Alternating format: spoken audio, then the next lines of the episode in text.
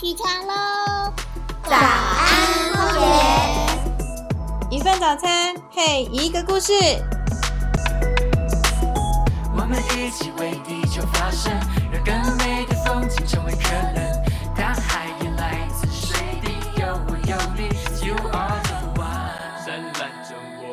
Hello Hello，大家好，欢迎来到早安荒野，我是伊丽莎，伊丽莎白的伊丽莎啊，不是啦，不是啦，没有白的那个啦，只有伊丽莎而已，急流刷啦。那我们今天呢，想要认识的是新竹代表物种刷毛蝠，霜呢是冬天结霜的霜，毛是毛茸茸的毛。蝠呢是蝙蝠的蝠，所以这是一个蝙蝠的物种哦。那我们今天呢很开心能够邀请到荒野新竹分会的五期解说员米和来为我们解开双毛蝠神秘的面纱。那米和你好，请跟大家打声招呼吧。主持人好，亲爱的听众朋友们，大家好，我是住在新竹市的米和，呃，假日喜欢游走在森林小径，观察植物生态的一个爱好者。我常戏称自己是植物人。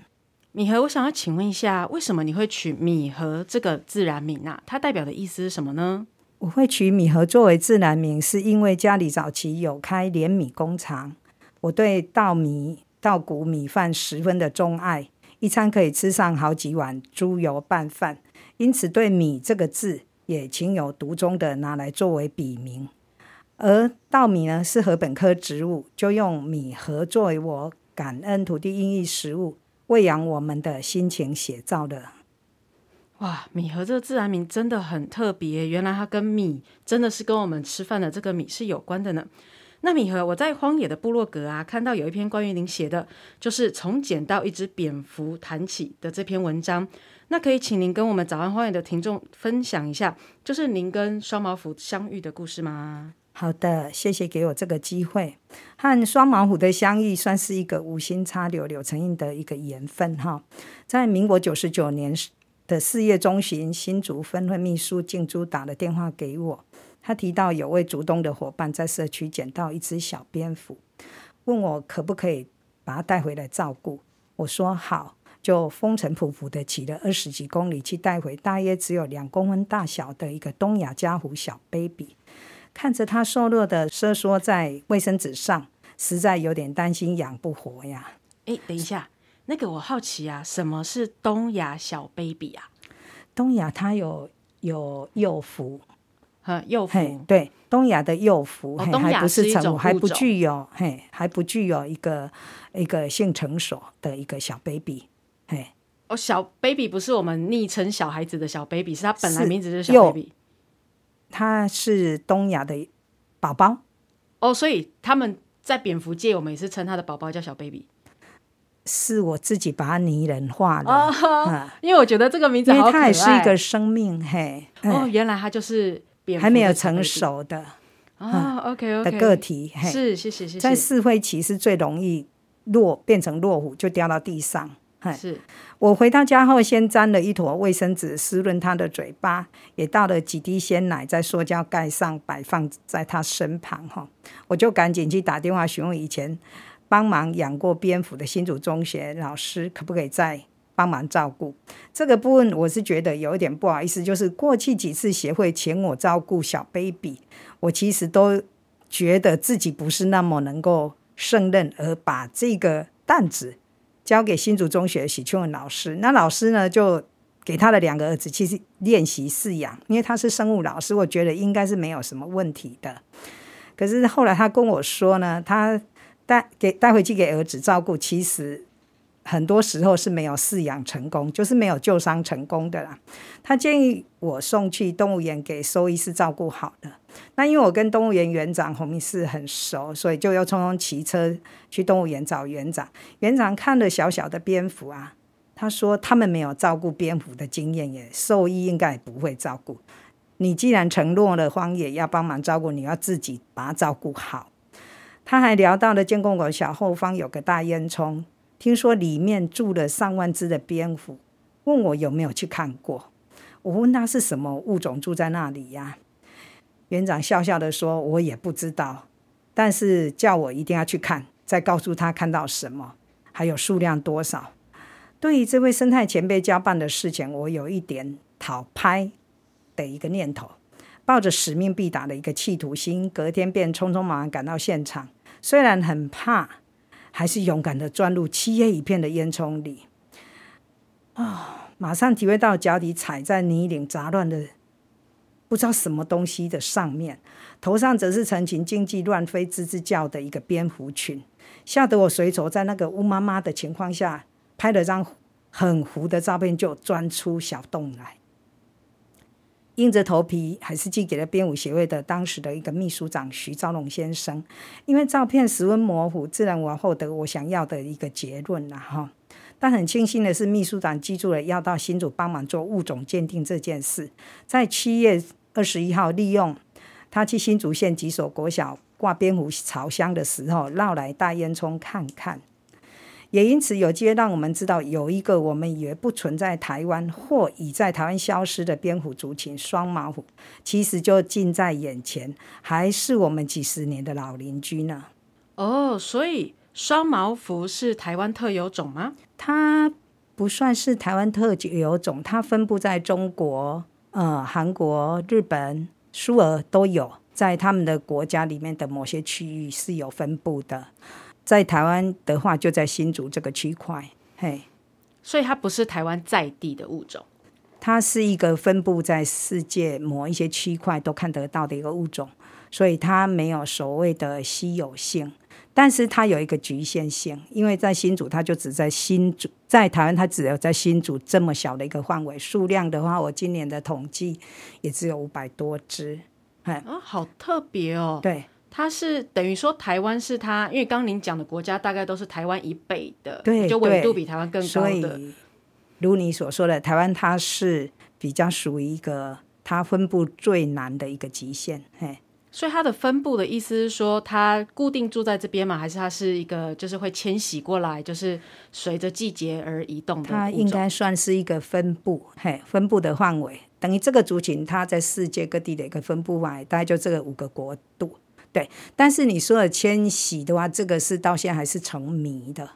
有学界有说有可能是岛内迁徙迁徙，譬如说它那个冬天的时候要冬眠哈，它就可能往海拔高一点的山谷里面去。那在这个三月到十月，为了一个育雏，因为肚子怀的小 baby 它需要比较温高的温度环境，所以它到降迁到这个我们这个低海拔一百海拔在一百左右的一个地方而已嘛，哈，在这个地方的觅食几率也会比较好一点。譬如说我们的一些水沟啊，哈，我们的一些什么飞机的东西所滋生的蚊蝇，也是它食物的来源，还是森林。哎，我们附近的十八尖山呐、高雄植物园、清华大学，都是它一个傍晚出山铁皮夹层的时候所觅食一个期间。那因为它是算是中型体型的一个蝙蝠，所以它的飞行大概一个晚上也可以到两百公里远，就是可以在更高的地方都可以，还是顺着我们头衔西这样一直往那个中海拔去觅食，都是有可能，都是它活动的范围。亦或是出海口附近，我们头前溪的出海口附近都有看到他们，就是专家协会收音都有收到他们觅食的那食的那个叫声，就是族群觅食的范围都很精确，可以搜寻搜寻得到。所以听起来的话是，他从因为他三月之后他要怀了 baby，然后他要他怀了 baby，然后他要到低海拔的这个地方，嗯然后来做孕育，所以会来低海拔的是只有母的蝙蝠吗？对专家现在所得到的资讯是几乎，嘿，几乎都是母狐零星的功夫，哦，好特别！您刚有提到说烟囱，嘿，那所以他们都是住在新竹大烟囱那个地方，是吗？诶，在我九十九年的时候，等于说徐先生来做物种判定的时候，那个时候它的主要分布的一个栖处就是在大烟囱里面。可是，在一百零零三、一百零四的时候，我们有一个工程，因为为了补强那个烟囱在低低处有个裂缝，就通风管那个地方有个裂缝，所以他们有施作。结果呢，他把它弥补起来，重新敷上水泥以后，发觉蝙蝠它觉得那已经不是它本来适合它生存活动的一个栖地，嘿，基础，所以他们就纷纷往社区仁爱国宅那边有铁皮顶楼、铁皮夹层的地方，他们就去进驻到那边。而且是他们会变成不是我住在这个几号的十二号的顶楼，我就住在那，不是，它会有一种游移，就是漂移在这个区块。仁爱国宅只要铁皮屋的，都有可能成为他暂时居住的一个空间。所以我在观察的时候，像十四项，我们是整个整排的防火巷，总共大概十几户人，只要铁皮屋的都有可能有分飞出来。哎，双马。那一个比较大七进是十六号的顶楼，它是那边主要是。数量是比较固定的，而且是那个区块就是飞出来蝙蝠就是以双毛为主，所以在计算上还蛮有精确性的。哎，因为飞出来就是这个族群而已。听起来他们是喜欢住在窄窄的地方，对夹层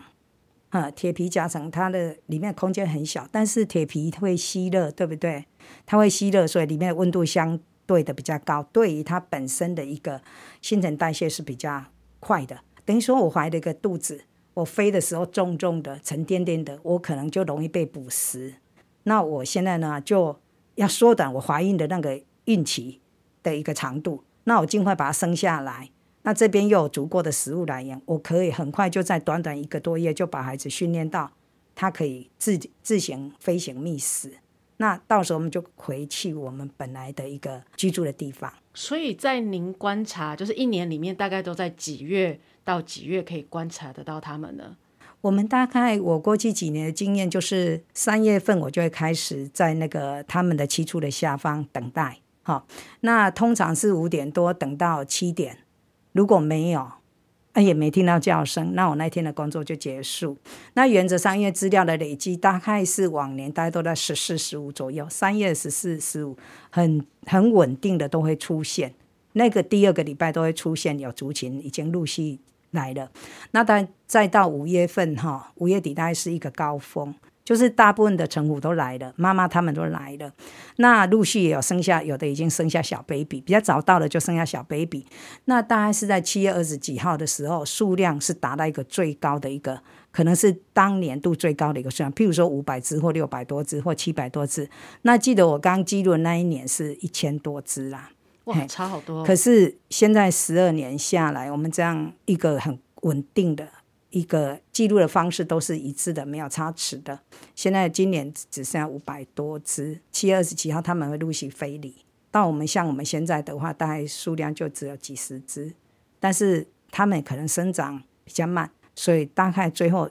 往年记录几年下来都是在十月中的时候，最后一只才飞离。嘿，大概是这样。所以在这边长达七个半月的时间，哦，一一年也才十二个月，他们在这边七个半月其实蛮长的。对对，因为但是他肩负了一个很重要的使命，我们提供他一个生产宝宝，又可以喂养他小宝宝快速成长茁壮的一个一个环境。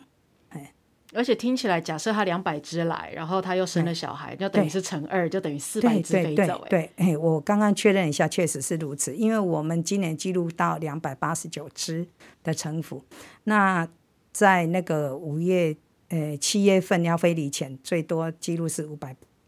大概五百九十只左右。哎，那我想听众一定很好奇，就是蝙蝠啊，我们要怎么去记录它们啊？是蹲在地上拿着大炮望远镜啊，然后就这样子，就是看着它一个一个飞出来嘛，还是怎么记录？因为像我的视线不好，然后您说它出门的时候又都是黄昏，对我一定都看不出来它到底是鸟还是蝙蝠。确实是如此。通常，譬如说我目前今年来讲有四个点，有四个点，一个是在大烟囱，大烟囱有摄影机，所以我都不用协助，而且数量现在目前也很少哈。自从施工以后，最高就达到三十只，目前今年只。有时候还曾经整年度都没有没有利用那个空间哈，那今年听说是十几只了哈，最高是十几只。那在大烟囱的旁边有一个蝙蝠巢箱，他们就是我们安装了四个，那个是我会去记录的点。那另外在在仁爱国宅里面有一个十二号、十四号、十六号，刚好各个三这三个范围都有。族群寄居住在里面，所以原则上我会在那个区块以十六号来讲，我就要在它飞出来的地方，大概是有点距离的一个四十五度角那个地方，在马路边看。那原则上的话，他们其实在傍晚五点多也会发出声音，哎，发出声音，我就很确定他们应该在没多久会飞出来。但是有时候他们又会在那边很久，处到一两个小时不出来，我也不知道为什么会有这样的现象，是因为外面的环境也影响，又是他们有一些什么什么估计什么的，就是很特别。那原则上这样四十五度角看过去，我们在这个过程也曾经有一次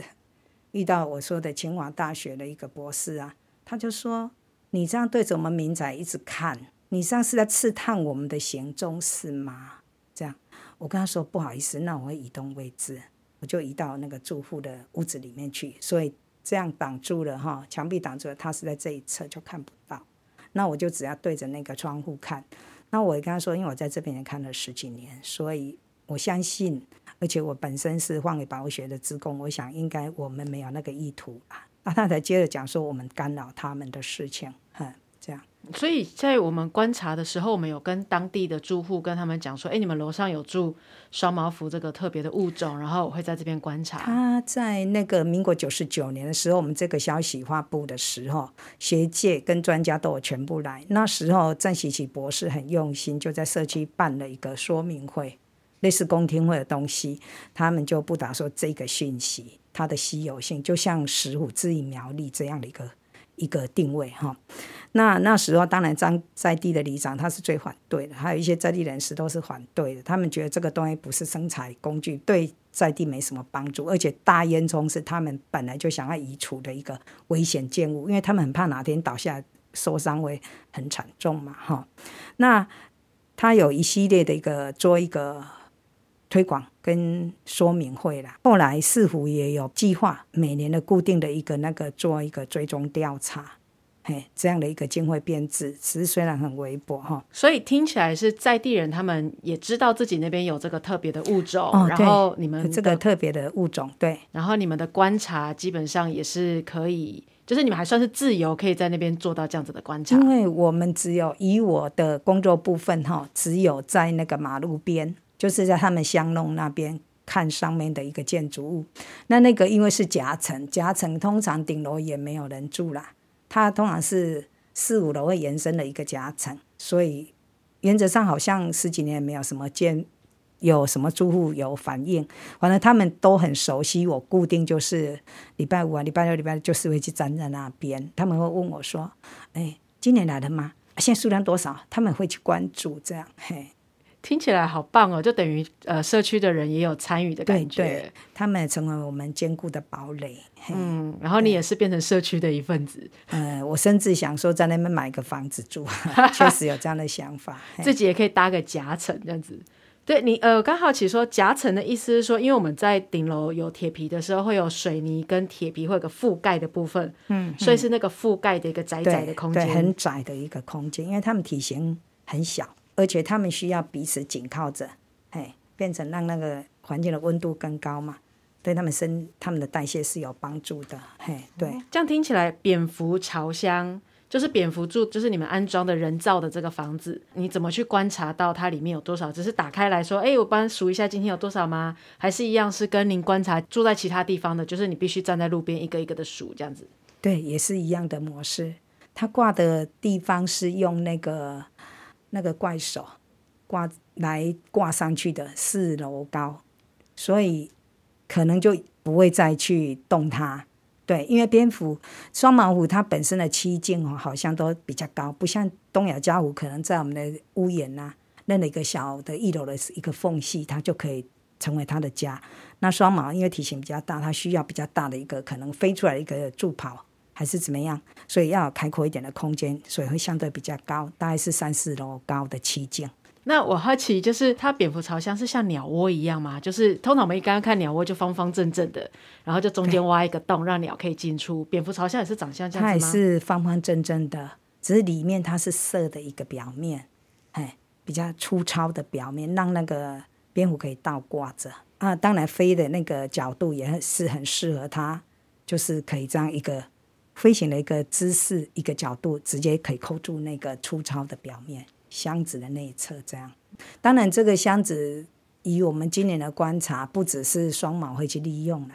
东亚家虎也会去利用，哎，就是其他蝙蝠种类也会去利用那个空间。嗯，那您刚有提到说，呃，双毛蝠它的体积比较大，体型比较大，对。对，那它跟家福的体积大小差多少？我怎么知道现在天上飞的是鸟还是蝙蝠？然后或者说这个蝙蝠就是双毛蝠呢？对啊，我们常常会觉得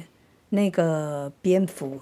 好像是那个燕子，其实很多人都不能分辨鸟类或蝙蝠。那因为东亚家的体型很小，所以它它在飞行的时候哈，抖动翅膀的频率很高，就是这样不停的抖动，而且很缓慢的往前飞。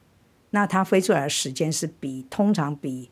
呃双毛虎再早个五到十分钟，所以是很容易区辨的。早期先飞出来，哦，它是先锋部队出来的，我们就知道等一下双马大概准备要飞出来。那双马的体型比较大，所以它飞出来的速度是很快，就像一个箭一样射出去，毫不踌踌躇的就飞得很快，就在你的眼前就消失了。那它的体型也比较大，所以是还蛮好分辨的。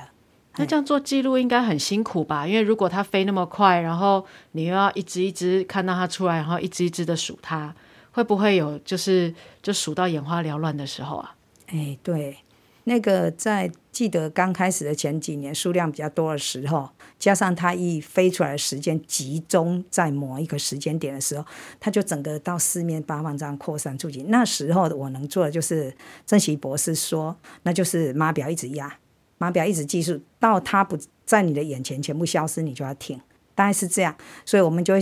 估它是一个大约值。就是因为它分配的数量我没有办法很精确，但是呢，目前的这几年数量都还不多，都比较少了，所以可以就很精确的记。它如果分配大概，因为看的比较久了，大概有这个区块几只，那个区块几，我大概累积起来大概可以有多少数量，就有一个概念。那原则上在记录蝙蝠的过程，它有比较大的一个，就是可能一般人比较比较没有办法。协助的部分就是你必须像我五点多就一直抬头看到，如果他七点半才会，我就动作就只能一直看着，我的眼光不能离开那个飞出来的地方，所以那个脖子会一直抬着，很多人脖子都僵硬了，他觉得他没有办法做那个一直这样的动作，会觉得很累。那另外一个就是说，因为像以目前的七地来讲，哈，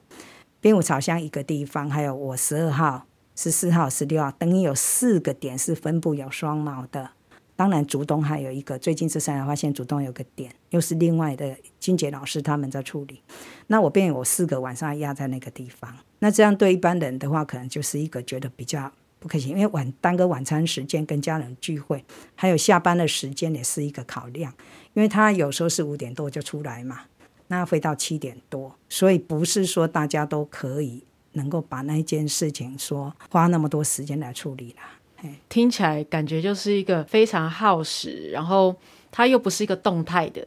就是你要一直盯在那边，然后确认有没有东西，一时间刹那就飞出来。嗯，我听起来这真的是一个不简单的工作。哎，您这样子做了多久啊？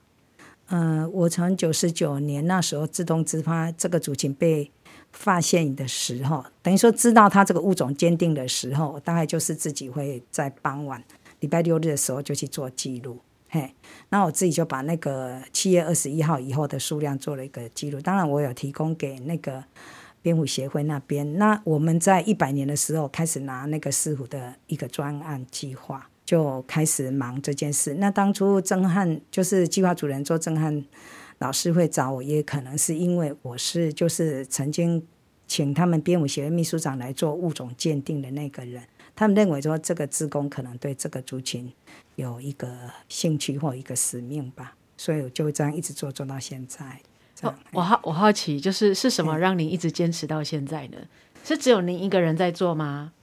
目前做定点记录是我一个人。对，嘿，如果说我说我不要做，也许老师他们会设法吧。但是我很清楚这个经费相当的拮据，嘿，相当的少，他们根本没有所谓的可以付出有。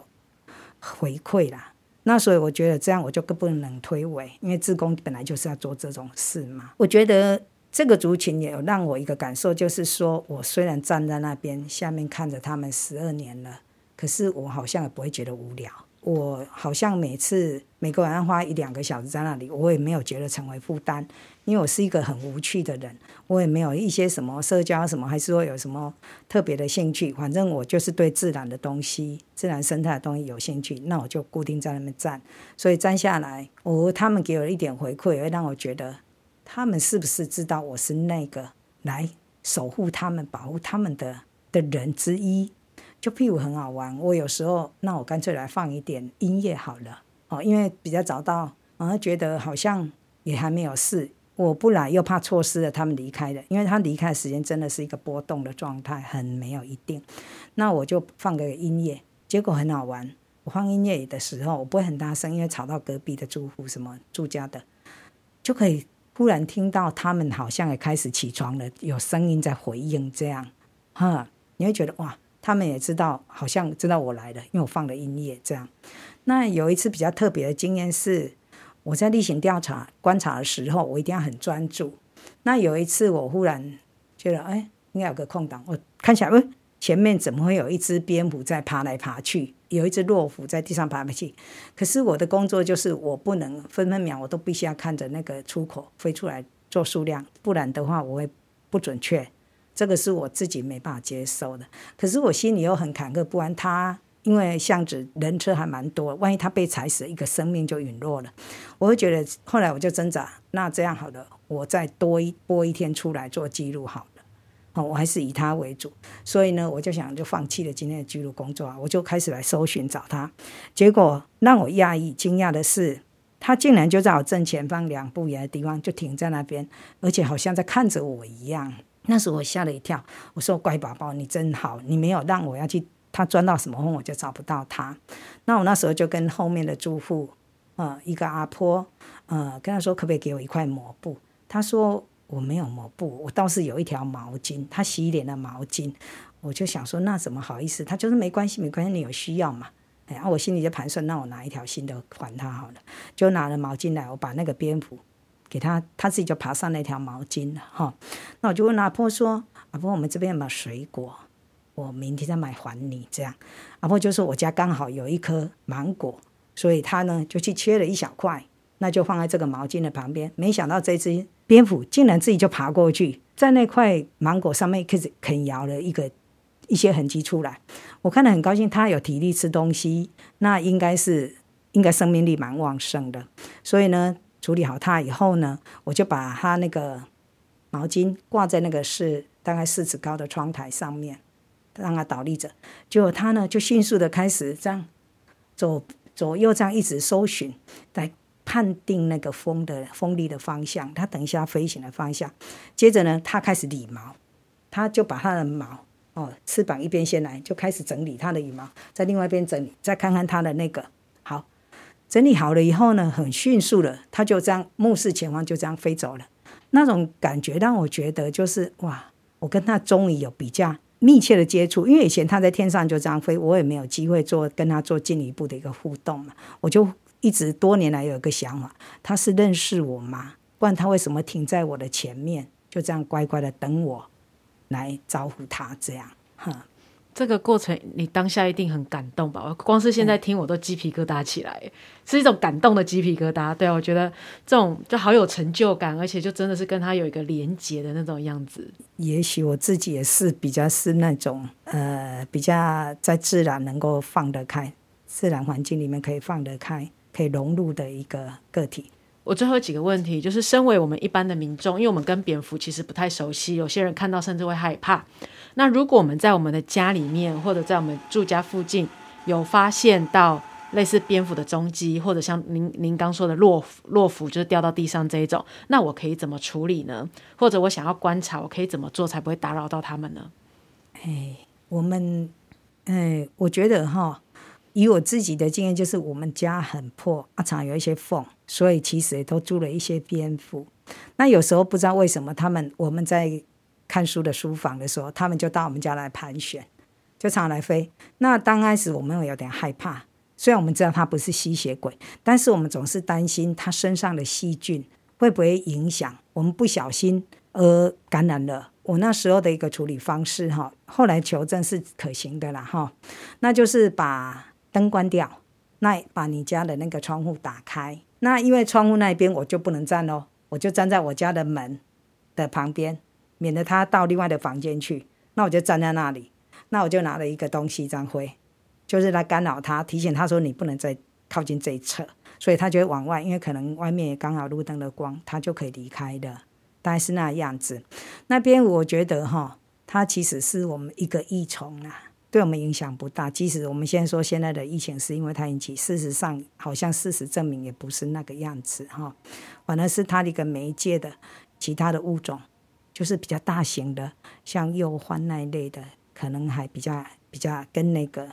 它身上的那些细菌还比较跟这个病毒比较排序比较相近啦。嘿，那原则上我们如果看到弱蝠，一定是要先补充它的体力嘛。嘿，如果它是具有生命力的，那它会借力使力的就在飞里。但是如果它本身就是物竞天择、适者生存的时候，就像许庆文老师他帮忙了几次，那小朋友就已经，那小 baby 本来就已经是，呃，身体不是很健康，被淘汰掉了。那当然我们要救治它的几率就比较小。这样，那可以处理的方式就是先让它提供水分，像我们就一坨卫生纸把它弄湿，在它的口部擦一擦。如果它需要，它还会去吸。家里刚好没有，譬如当然不太可能有那些虫啦，哈，喂食那些面包虫，那我们就把家里有的那个奶粉或鲜奶，就是搅一搅，让它可以喝一下，来补充一下体力。我我目前是大家都是这样处理啊，哈，那让它好好的睡觉，就是让一个比较幽暗的环境让它睡一觉。也许它再来，它在箱子里面有出生，你就知道它可能体力恢复了。也许你在傍晚就可以放飞，哎。他自己会找到他的回家的路，对他会，嘿，嗯，好，因为天空是他的家，嘿，说的也是。那我最后一个好奇就是，如果我家小朋友啊，他们也想知道双毛蝠这个物种，那他可以怎么做呢？有什么具体的方法，在不伤害他们、影响到他们居家环境的方式，让我的小朋友也可以认识这个物种呢？诶，如果说他本身对蝙蝠有兴趣，而不仅止于对双毛蝠。而是这个蝙蝠的族群，那我觉得这也是很容易，因为它本来就是属于很喜欢我们人工建物的一个族群。常常就是哪一个房子比较破败、有裂缝，通常都可以观察到蝙蝠。在傍晚的时候，只要太阳光有稍微减弱的时候，它们都可以在那那个公园或是树下，其实就可以看到有一些蝙蝠在那边飞翔。那它们就是有几场都会顺着那个排水沟上面就在那觅食。当然，从排水沟的下方也常都飞出很多的蝙蝠，那只是它的种类不太一样。那如果他对双毛有兴趣的话，那当然就一定要到大烟囱那里，到大烟囱那里，到仁爱国宅的巷子里面，在傍晚时分的时候，就远远的看，它们就会飞出来了。那飞出来的时候，可能他就可以去观察它们的飞行啊、模式啊，它往哪个方向去觅食啊。好，那如果说有什么，想要进一步知道这个族群的一个生态习性，那就是可能可以参考那个特生出版的那个呃《台湾蝙蝠图鉴》，它也有出版那个像年初出版的一个《暗夜精灵》哈的一个 DVD，它都把台湾的族群做了很详细的一个介绍。当然，在双毛蝠也是他们重要的一个议题，所以也有很精辟的一个论述。那在他们去到社区想要观察的时候，您这边有什么可以教育我们？就是我们如何跟社区的人，让他们知道说，我们只是来这里观察蝙蝠，然后不会打扰到在地人的生活。我们可以怎么做吗？诶，我们到一个地方，我们都要知道我们是客人，哈，就像我们自然观察，我们也是这样。那去到那个地方，我们就是要比较礼貌性的，第一个不喧哗。哎，不要喧哗，也不要造成社区的困扰。那可能的话，就是只要在出口、在马路边这样观察，而不要想要更亲近去看蝙蝠。他们现在在夹层里面的一个现象情况，而就是让直接到那个顶楼去，进入他们的社区住宅，到顶楼去看看。这样，这个这样的话，对那个住户也是一种一个干扰，而且对还在睡觉的蝙蝠也是一个干扰。所以呢，我们会希望说。呃，我们个人也可能就是保持一个距离，是一个比较好，对社区一个应有的尊重。那如果像我们之前有团队带队到实地观察的时候，他们就会一路用麦克风，其实社区的成员都很排斥，觉得他们被打扰了。哈，那如果又直接进到那个